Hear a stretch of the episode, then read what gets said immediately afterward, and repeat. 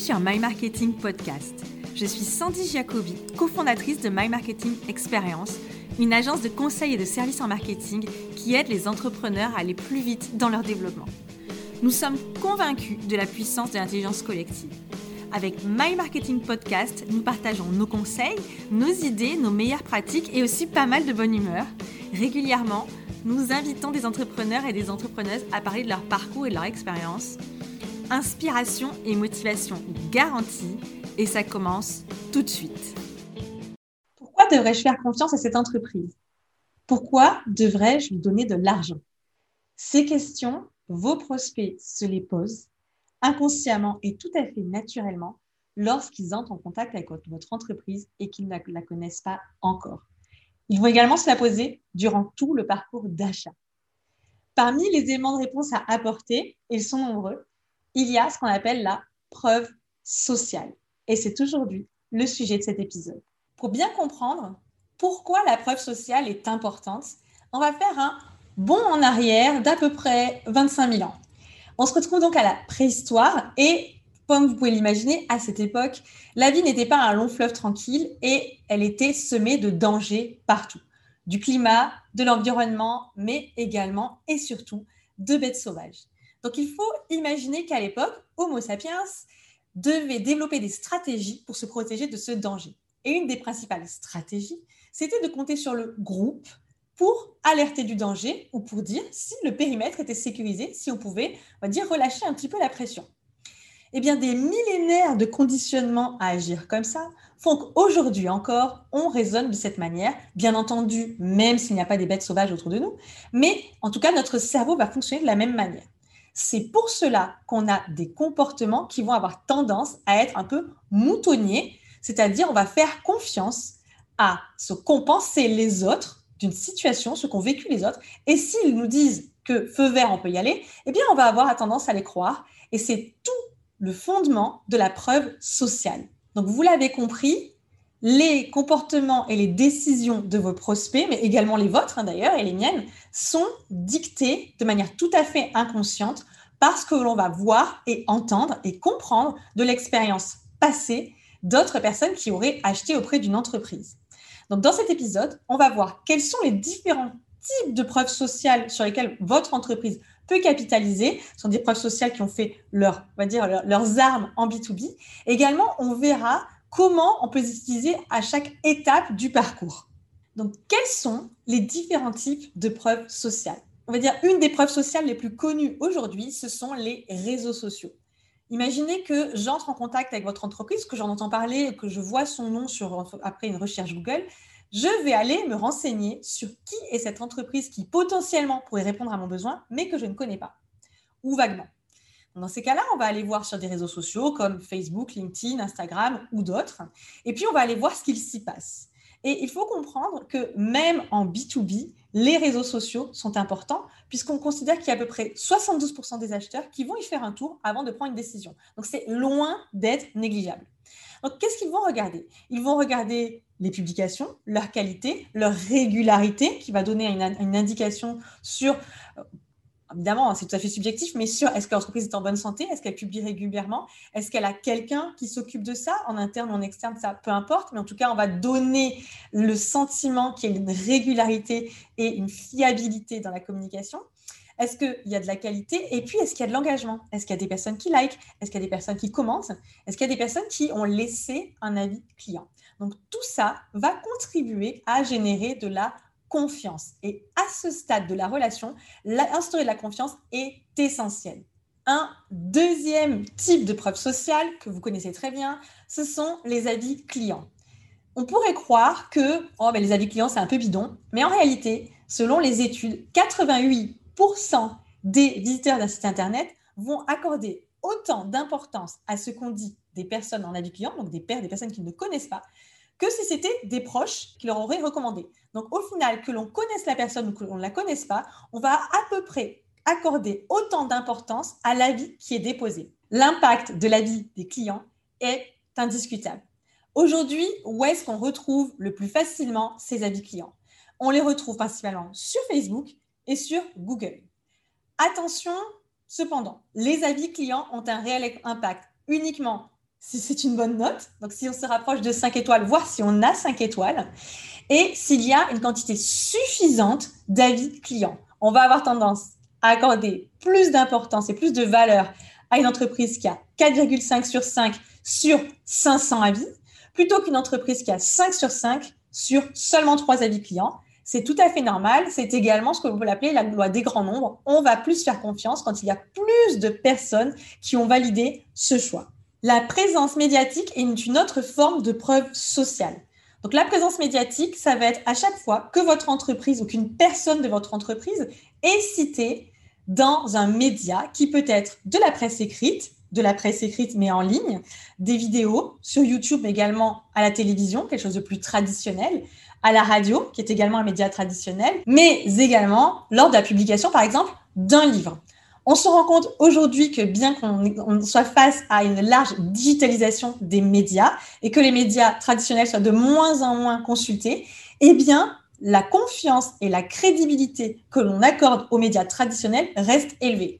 Les médias traditionnels dans l'inconscient collectif sont, apportent une forte dimension d'autorité, puisqu'il y a une dimension également de reconnaissance on est passé par exemple à la télévision, donc c'est forcément que le message qu'on a délivré est important. On peut noter ici que lorsqu'on a des médias, on va dire auto-alimentés, comme une chaîne YouTube ou une chaîne de podcast, dont le contenu est produit par votre entreprise, on peut le reconnaître comme avec un impact médiatique lorsqu'il y a un grand nombre d'abonnés ou de personnes qui ont écouté euh, les podcasts par exemple, et eh bien dans ces cas-là, le média qui est le vôtre devient également une preuve médiatique et donc une preuve sociale. Une autre preuve sociale très utilisée, ce sont les références clients prestigieuses, c'est-à-dire des clients dont le nom est connu euh, ou dans votre région, on va le dire de manière nationale. Donc forcément, ce sont plutôt généralement des grandes entreprises. Pourquoi c'est intéressant? Eh bien, parce que ce sont des entreprises qui sont justement connues. On se dit donc naturellement que comme ce sont des entreprises qui sont grandes et connues, le fait qu'elles vous aient accordé leur confiance est un élément de preuve sociale, un élément qui va vous rassurer, qui va rassurer votre client sur le fait que si des grandes entreprises vous font confiance, eh bien, il n'y a aucune raison que ça se passe mal parce que ces gens-là se trompent moins que les autres. Ce qui est bien entendu absolument pas prouvé scientifiquement, mais c'est tout le, le fondement même de la preuve sociale. Attention tout de même à une chose sur laquelle je veux vous mettre en garde.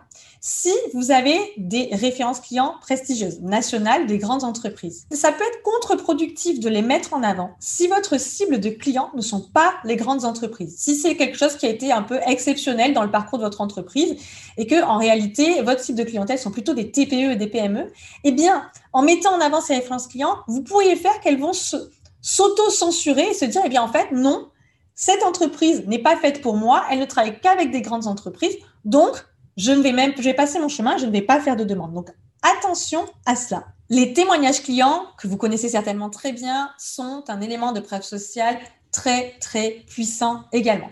Ce sont aussi probablement les plus répandus en B2B.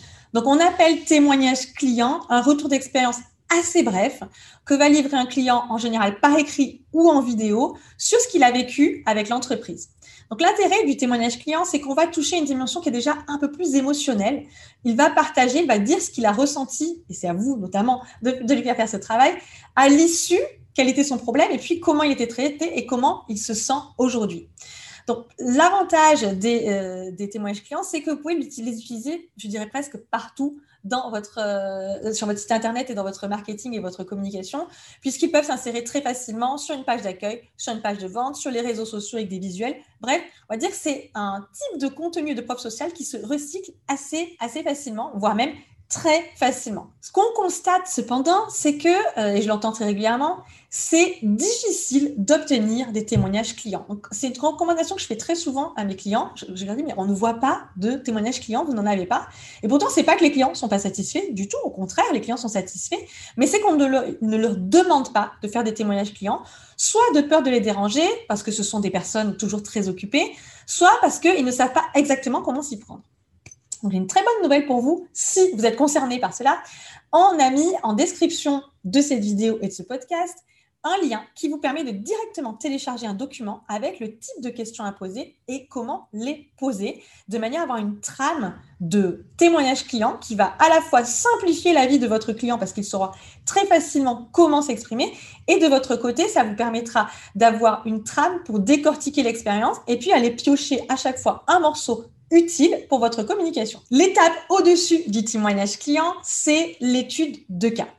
Les études de cas, à la différence des témoignages clients, sont beaucoup plus longues. Elles ne sont pas nécessairement, voire quasiment jamais réalisées par les clients. Elles peuvent être faites en collaboration avec eux. Mais en tout cas, ça reste un document qui est assez, on va dire, chiadé et, long à produire. Pas forcément long en termes de durée, mais c'est un, un document qui est plus documenté qu'un témoignage client. Que doit contenir une étude de cas?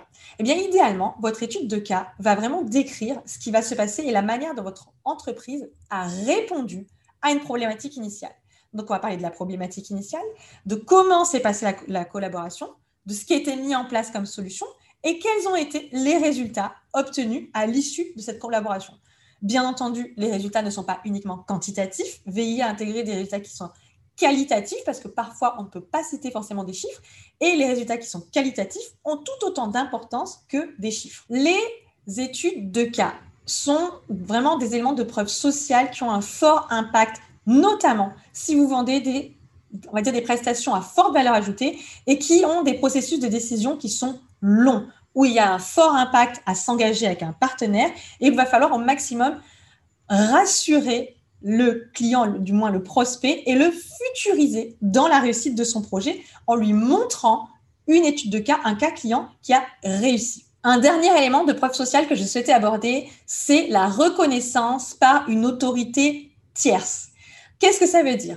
Eh bien, je l'ai désigné comme ça parce que je ne savais pas trop comment le désigner. C'est le fait que votre entreprise, votre produit, votre expertise ou les personnes qui la composent ont été distinguées par une autorité indépendante pour leur expertise. Par exemple, ça peut être l'obtention d'une homologation ou d'une certification lorsque vous obtenez, par exemple, on va dire la norme ISO, eh bien, cela vous différencier, mais c'est aussi la preuve de la reconnaissance de certaines compétences ou certaines expertises ou de la mise en place de procédures de qualité dans votre entreprise qui vont apporter de la confiance, de la crédibilité et de la légitimité à votre entreprise. Comment utiliser ces éléments de preuve sociale? Alors tout d'abord, il n'est pas absolument nécessaire d'avoir de, cocher des croix dans le tableau et d'avoir tous les types de preuves sociales. Absolument pas. En général, d'ailleurs, vous n'allez pas nécessairement arriver à tous les produire. Mais peu importe. Ce qui est important, c'est de commencer à collecter les éléments de preuve sociale disponibles aujourd'hui pour commencer à les exploiter également. Donc comment vous allez utiliser tous ces éléments de preuve sociale Vous allez les distiller à travers le temps du parcours d'achat et du parcours de processus de décision qui peut être relativement long en B2B. Au début de la relation, lors de la découverte, on le disait au début de cet épisode, il va falloir construire de la confiance, donner des éléments rapidement assimilables pour générer de la confiance. Donc cela va passer par exemple par ce qu'il y a sur vos réseaux sociaux. Cela va passer par exemple par des avis clients sur votre site Internet. Et ce qui fonctionne relativement bien également sur un site Internet, c'est d'avoir des logos de médias, si vous êtes passé dans des médias, ou des logos d'associations professionnelles ou d'organisations dont vous faites partie et qui sont très connus des acheteurs potentiels de votre marché. Rapidement, montrez des logos de référence clients, soit prestigieuses, et moi, j'ai envie de vous dire, même si vos clients ne sont pas prestigieux, c'est pas grave. Avoir plusieurs logos montrant que vous travaillez avec plusieurs entreprises et sur lesquelles on peut aller se renseigner, voir ce qu'elles font, ça peut être également un très très bon moyen d'apporter de la preuve sociale. Donc, tout ce qui est très visuel et rapidement assimilable à sa place au départ d'une relation. Par la suite, lorsque le client a évolué pour le faire évoluer, et par exemple, admettons qu'il vous suive sur les réseaux sociaux, les alimenter avec des témoignages clients peut être un moyen de faire, de construire encore de la confiance. Le jour où il passe à l'acte, fait finalement une demande, il ou elle d'ailleurs, eh bien, vous allez pouvoir passer sur d'autres supports. C'est à ce moment-là, par exemple, que vont entrer en jeu les études de cas qui ont toute leur place à, ce, stade-là, lorsqu'il va falloir renforcer au maximum la confiance dans votre entreprise pour réduire la sensation de prendre un risque faisant appel à vous et en signant un contrat. Donc, les études de cas à ce stade sont excellentes, moi, je vais vous livrer aussi un, petit type personnel que nous faisons chez My Marketing Experience. Eh bien, chez My Marketing Experience, pour sécuriser nos clients, eh bien, il nous est arrivé de leur dire, si vous le souhaitez, on vous met directement en contact avec nos clients, avec un ou plusieurs, on ne va pas donner le numéro de téléphone de tout le monde. Et puis, bien entendu, on s'assure que nos clients sont d'accord pour répondre au téléphone. Et le simple fait de dire vous pouvez les appeler, en général, suffit à les sécuriser. Ça n'est pas arrivé très souvent que la personne contacte par email ou par téléphone nos clients pour avoir, pour dire, pour valider euh, le choix de travailler avec nous. Donc, vous pouvez absolument reprendre cette astuce et ce type que l'on fait. Ça, évidemment, vous le faites uniquement si vous êtes sûr de vous, si votre client est d'accord. Mais c'est un élément de preuve sociale qui est également très fort. De mon côté, je serais ravie de savoir comment vous utilisez la preuve sociale dans votre entreprise. Donc, n'hésitez pas à nous le dire en commentaire ou si vous avez des questions, à les insérer également. Et je vous dis à très bientôt.